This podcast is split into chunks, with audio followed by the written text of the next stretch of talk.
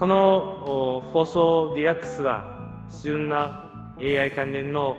話題をつらつらと話すポッドキャストです。はい。ということで、えー、ちょっとなんか微妙な、えー、オープニングから始まったんですけれども、えー、第7回目かなの、えー、リラックス始めていきたいと思います。えー、ちょっとあの、機械音声に喋らせ忘れていたことがあるので補足しますと、えー、このポッドキャストですね、1週間分の AI の、まあ、ニュースを AI にピックアップさせて、それについてまあつらつらと喋っていこうということになります。で、えっ、ー、と、まあ、登場人物としては今喋っている私、BBZ ことババゾノと、あと、セコンさん、お願いします。はい。えー、セコンこと縦の、いや、どっちだ、縦のことセコンが、はい、お送りします。はい。ということで、えー、今週もですね、1週間分なので、えー、っと、9月の1日から7日ぐらいですかね、のニュースを、えー、主に話していきたいと思います。はい。では、早速ニュース2本に、えー、移っていきたいんですけれども、今週ですね、ちょっと AI さんのピックアップがですね、ちょっと少ないので、あの後で我々の 独自のニュースとかもあの追加していきたいんですけども、まあ、大きなトピックとして、えー、まず1つ目いきたいと思います、えー、渋谷駅周辺に100台の AI カメラが設置され、スマートシティ化とまちづくりを目指すというトピックが取り上げられております。そうですね。これは結構なんか炎上というかね、結構物議を醸し出したトピックみたいな感じですよね。そうですね。まあ、そもそも、なんていうか、まあ、カメラ自体は今でも公共カメラとかはあるはあるんですけれども、これだけ渋谷っていうところに100台のカメラが置かれて、もういろんな、どこで何をしてても分かってしまうっていうところで、いろいろとこう、まあ、反発っていうんですかねいろ、んな意見が、え、出て盛り上がってるっていうようなところですよね。そうですね。やっぱりこういうのってなんか、実は裏側でされてるみたいなことが、その行われてることもあったりはするかもしれないんですけど、やっぱりこれが、とりわけ今回のこの木村 AI カメラ100台設置のところの、まあ、そのプレスリリースというか、こんなことやってるよっていうところが、もう、すごくペルソナがめちゃくちゃ具体的で、こう何十代男性が女性とどこどこを歩いていて、なんとかのバッグを持ちながらどのお店に入って、みたいなのが分かりますみたいな感じの生々しさがあって、それがみんな、えこんなのでトラッキングされたらすごく嫌だな、みたいなところが、結構やっぱりネット上では物議を醸し出してまして、やっぱりそこら辺のところっていうのは個人情報に配慮されて、そういうことでよりその利便性を上げますよとか、一人一人にパーソナライズされた何かを提供しますよみたいなところを言っていても、やっぱり結構なんかどうしてもそういうのが、えそんな風にこう見られていると、結構なんかストーキングじゃないみたいなところとか、やっぱりすごくなんか思われてしまうっていうのが、すごくなんか今回、物議を醸し出したことなのかなと思ってまして、で、結構自分たちも実はじゃあ、よくあるインターネットをこううろうろしてると、いきなり広告が、特定の広告が表示されるようになるっていうのは、まあ、今でもたくさんあったりしまして、でそういうのっていうのは、まあ、トラッキングされて、そういう個人に合わせた何かがっていうのはあったりするんですけど、こういうのが結構渋谷駅のこのリアルなところでそういうところもなんか視覚化されて分かってしまうっていうと、みんな結構、おそれはどうなんだみたいなところで、まあ、すごく話題になった話だなと、はい、思ってます。そうですよね。で、まあ、加えてっていうわけではないんですけども、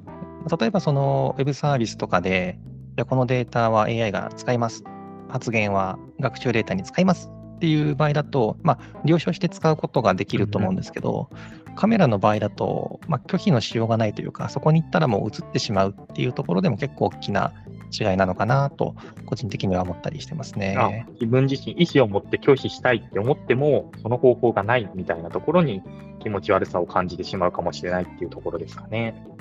ああ、そうですね。まさに。で、まあ、ちょっとこれ、えっと、まあ、本の話になっちゃうのはあれなんですけども、SF の本が好きだったら、あの、わかる方いるかもしれないんですけど、あの伊藤計画っていう方が書いてる虐殺機関っていうものが、まあ、似たような話があって、ちょっとそれを思い出させるようなニュースだったなというところですね。なるほど、なるほど。はい。じゃあ次の話題いきますか。そうですね。で、次、なぜか今週、チャット GPT のプロンプトのコツというトピックスがまとまってはいるんですけれども、ちょっとここに関しては、まあ、なぜか今週というか、この1週間記事が多く上がったので、ピックアップされちゃったんですけれども、まあ、プロンプトのコツについては、まあ、今回そこまで喋らなくてもいいかなというふうに思ったりしてますね。はい、でちょっと今回、その AI ニュース、この、えーと、今、このポッドキャストで話してるのって、1週間分の AI 関係の話題っていうのを AI が、あこういう話題って一緒の話題だよね、だから今週注目されてるんじゃないのかなっていう抽出のそのことを自動でやって作っているんですけど、今週は結構、そのね、なんかこうたくさんの小さい話題、小さい話題というか、点となる話題がたくさんあって、何かこう、みんながみんなわーって飛びつくみたいな話題っていうのが少なかったので、そういうところで今回みたいな、このずっと話されてきてるようなチャット GPT のプロンプト活用みたいな話も、まあ、それだったら1個のその集合として見なせるよねみたいな感じで、まあ、ピックアップされてしまったのかなと思っている感じですね。そうですね。で、まあ、もう一つ、その、うんうん、えー、MLOps っていう、まあ、ものがあるんですけど、まあ、一つの開発における、まあ、運用というか取り組みみたいなものなんですけど、これもまあ今週ちょっと多くて、えー、ピックアップ対象になっているんですけど、まあ、たまたまあの多くて AI のピックアップに入ったっていうことなんですけど、ちょっと他にも、あのもうちょっと面白いというか、えー、際立ったニュースがあるので、そっちをちょっと中心に話していこうかなと思っております。はい。で、えーとまあ、その中で一つ言うと、これは一部一部界隈では非常に盛り上がったんですけど、ファルコンという、まあ、大規模言語モデルですね。はい、これが新しく180ビリオンの、えー、オープンモデルを出したっていうのが、まあ、すごくあのインパクトのあるニュースだったなというところですよね。そうですね。今までオープンソースのこういう LLM のモデルの大きさのサイズって、なんか70ビリオン700億みたいな感じのこう数がせいぜいだったんですけど、これでまたさらに1桁更新して、180ビリオンっていうとこう、お超巨大だなみたいな感じのそのモデルが出て、結構それが界隈では話題だったと。でただ結構このファルコン、ファルコンってまあ、この 180B の前に 40B のモデルとかも出してたんですけど、結構その、なんだろう、モデルの性能を見ると、ヤマ2の 70B っていう、これよりもまあ、1桁小さいサイズのモデルなんですけど、それの性能が 180B のこのファルコンの性能に肉薄していて、すごくやっぱりヤマ2の性能ってすごいいいんだなっていうのを、なんか逆にこう、でかすぎるモデルと、小さくてもかなりいいところをいってるモデルとの比較とかでも分かったりして、なかなかそういうところも面白かったなという感じでしたね。そうですね。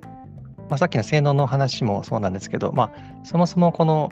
桁が1つ上がったっていうところがすごく大きいところではあるんですけど、あのもう一つ難点としてはですね、あのすごく嬉しいんだけれども、これを動かせる環境があまりないっていうところが、ちょっと難点だったりするところですかね。そうですね。あとはもう一つ、なんか前も前回か前々回かで話したんですけど、最近こういうなんか大規模言語モデルって新しいものが出てきたときに、ライセンスの問題っていうのが出てきてるんですよね。で、ライセンスっていうのは、例えば、今回のこういうデータっていうのは、商用利用はしていけないよとか、研究だけに使っていいよとか、商用利用とかも全部 OK だよみたいな、いろんなライセンスが出てきていて、で結構そういうライセンスっていうのが、今はもうこういう方向のライセンスでみんな作ろうっていうより、まあ、いろんな状況が重なって、結構こういうライセンス形態っていうのが、すごいバラバラだったりするんですよね。で、今回この Falcon 180B っていうモデルをもし使いたいっていう時のライセンスっていうのが、結構商用利用は可能なんだけど、ホスティング使用はダメみたいな感じのこう内容で、ホスティング仕様ってつまり、チャット GPT みたいなサービスを提供しようとすると、こう、こうなんだろう、ちゃんとこのファルコンをやっている会社に許可を取らなくてはならないみたいなところが必要になったりですとか、結構こういうライセンスの問題っていうのが新しい技術なんで、いろんなライセンスが出てきて、結構知らずにうっかり何かに使ってしまうと、実はライセンス違反だったみたいなことにもなりかねないので、そういうところでは注意が必要だなっていうのを今回のこのファルコン 180B のライセンスを見ていても思った感じでしたね。そうですね。これも、まあ、ちょっと前も話した通りですけど、新しいモデルが出てきて、まあ、いいなって思っても意外と使えなかった。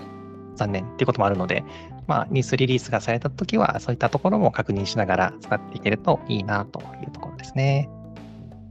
はい。ではですね、ちょっと AI のピックアップがですね、えー、実はこのぐらいで終わってしまったので、今週起こった追加のニュースをですね、我々の方でちょこちょこピックアップしてますので、それを話していこうと思います。はい、まず一つはですね、チャット GPT を提供している OpenAI、そこがですね、まあ、あのリリースみたいな、えっ、と、まあ、なんというか、製品の発表とかじゃないんですけど、えっと、どういうふうに AI を使って教育に使えるかみたいな情報を公開したっていうのが一つトピックとして挙げられるかなと思っています。うんうんうんこれは和野さん、なんかこの、まあ、いわゆるその教育でどんどんどんどん AI をうまく活用していこうっていう内容の話だったんですけど、結構見て、馬場園さん的に、あここってすごくいいよねみたいな感じたポイントってありましたかそうですね、やっぱりその、うん、実際に、えーと、うん、どういう指示をすればいいかっていう具体的な例とかも載ってはいてですね、例えば、えー、AI をチューターとしてどういうふうに振る舞したらいいかとか、あとは何か学んでいる子どもに対してどういうふうな助けを差し伸べるような振る舞いをするための指示をどうすればいいかとかですね、具体的な例が書かれていて、で単にその回答をしているだけじゃなくて、教育でこう子どもたちにも考えさせつつ、えっと、なんだその協力をするために AI を活用していくっていうふうな内容が書かれていて、なんていうんですかね、うん、まあ、それこそパーソナル、家庭教師ではないですけども みたいな使い方ができる。で、それを先生の方で考えて、えー、子供たちに提供できるっていう、なんかその OpenAI のもともとかけてる、まあ、ビジョンというかミッションというか、が、まあ、教育に使えるっていうところもあったと思うので、そこが、まあ、実際に宣言として出されたのかなっていうふうに思ってますね。なるほど、なるほど。まあ、やっぱりこう考える力っていうのをこうサポートするだとか、まあ、直接ね、チャット GPT に聞いたら答え返ってきちゃうみたいなところに行くんではなくて、どういうふうにそこの部分の考えるプロセスをこう補助するんだとか、このチャット GPT を教育に活用するイコール直接的な答えを知るのではなく、まあ、いろいろなその計画を立てて考えようとか、こう例え話として AI からこう話題を振ろうとか、まあ、そういうところが実例として載っているし、そのためのプロンプトみたいなものも書いてあったりするので、そういう形でよりなんか子供たちの創造性を生かす AI の使い方みたいなところのエグザンプルとして、まあ、オフィシャルが結構ちゃんと提供したっていうのはなかなか読み応えがあるような内容だったのかなと思いますね。なので、多分今後も、まあ、こういう教育,、教育分野とかでの活用ですね、チャット GPT に限らないですけど、まあ、進んでいくんじゃないかなっていうふうな印象を持ったニュースでしたというところですね。うん、なるほど。他にも馬場園さんが結構ピックアップした話題たくさんあったと思うんですけど、なんかこう話したい話題あります？そうですね。まあ、一つは、うんうん、あの IT パスポートっていう、まあ、資格があるんですけど、まあ、これはその名前の通り、IT に関するまあ、知識を試される試験なんですけど、そこに、えー、生成 AI に関する問題が追加されたっていうのはちょっと大きいかなっていうふうに思ってますね。なるほど、なるほど。要するに今後、いわゆる IT パスポートってすごくその基本的な IT のリテラシーとか知識を測るっていう問題だと思うんですけど、まあ、そこでも当たり前のように生成 AI についてのまあ、内容が入ったっていうことによって、まあ、結構その、なんだろう、もう IT を活用するイコール生成 AI も活用するっていうことをできてほしいよねっていうところが、まあ、国家資格としてもそこに追加されたみたいなところが、割とそのトピックとしては、まあ、国からの、国からのメッセージというか、その今をこうちゃんと取り入れてるみたいなところだったりするんですかね。はいまあ、まさにそういうふうに認識していて、まあ、やっぱこれからの時代、こういう AI っていうのが当たり前になってくるので、まあ、ここはまあ押さえておきましょうっていうのが、まあ、ちゃんと国としてもまあ試験の中に組み込んできたのっていうところなのかなっていうふうに感じてますね。そうですね。で、エキザンプルの内容を見ると結構面白くてね、ハルシネーションとかっていうのが、ね、答えとして出てきたりとか、ハルシネーションとかって一昔前だったら、ほぼなんか誰も知らな、誰も知らないっていう言い方あれですけど、かなりの人が知らなかったっていうところが、生成 AI が出てきたことによって、生成 AI はハルシネーションするからね、みたいなのが、割と当たり前になってきたっていうのが、なかなか、そういう意味でも新しい言葉が一般的に徐々になってきたみたいなところでも、結構試験内容もなかなか面白いのかなと思って見てました。そうですね。まあ、ちょっとあの問題の一部とかがあのリンクとか後ほどポッドキャストに貼るんですけど、あの確認できるので、興味ある方はちょっと覗いてみてくださいっていう感じですね。はい、ね時間的にはもう一つぐらいですかね、紹介できるニュース。そうですね、まあ、もう一つ挙げるとすれば、これかな、うん、えっ、ー、と、まあ、X、旧ツイッターですね。これがユーザーの公開データを、まあ、AI のトレーニングに使いますよっていうポリシーを改定した、まあ、明記したっていうところ、まあ、これもちょっと大きかったかなというふうに思ってますね。なるほど、なるほど。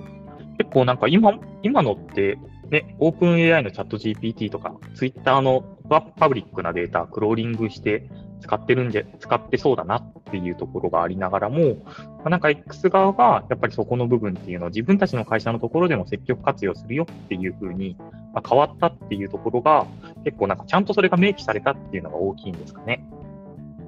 そうですね。やっぱり暗黙的に使われることはあったとしても、社として積極的にというか、明示的に使っていくっていうところが今まで、まあ、ある種曖昧だったところが、明確化されたっていうところで、まあ、そこで発言する人たちの意識も結構影響を与えたのかな。あ、学習されるんだ。ちょっとこういう発言は控えようかな。みたいなことも起こるのかなと思って、ちょっと気になったっていうところですね。なるほど、なるほど。いうわけで、つらつらと。はい、あ、どうぞどうぞ。ああ、最後にちょっとあの、えっ、ー、と、X の、えっ、ー、と、学習されるっていうのはあったんですけど、DM とか、そのプライベートなものはされませんよとは書いてたので、そこは、まあ、ちょっと安心していいのかなっていうところですね。そうですね。DM が学習されたとしたら、もう超怖いから DM をくれないみたいに 速攻なりそうですからね。そうですね。じゃサービス的に非常に困ると思うので、まあ、そこはないですっていうところですね。はい。はいではまあ今週結構その AI のピックアップから離れたものもいくつか挙げたんですけれども、まあいろいろ細かいのがいろいろ出てきて、まあなんでしょうね、分散しちゃったので AI の方でピックアップできなかったですけど、まあそれだけいろんなものが流れているっていうふうに、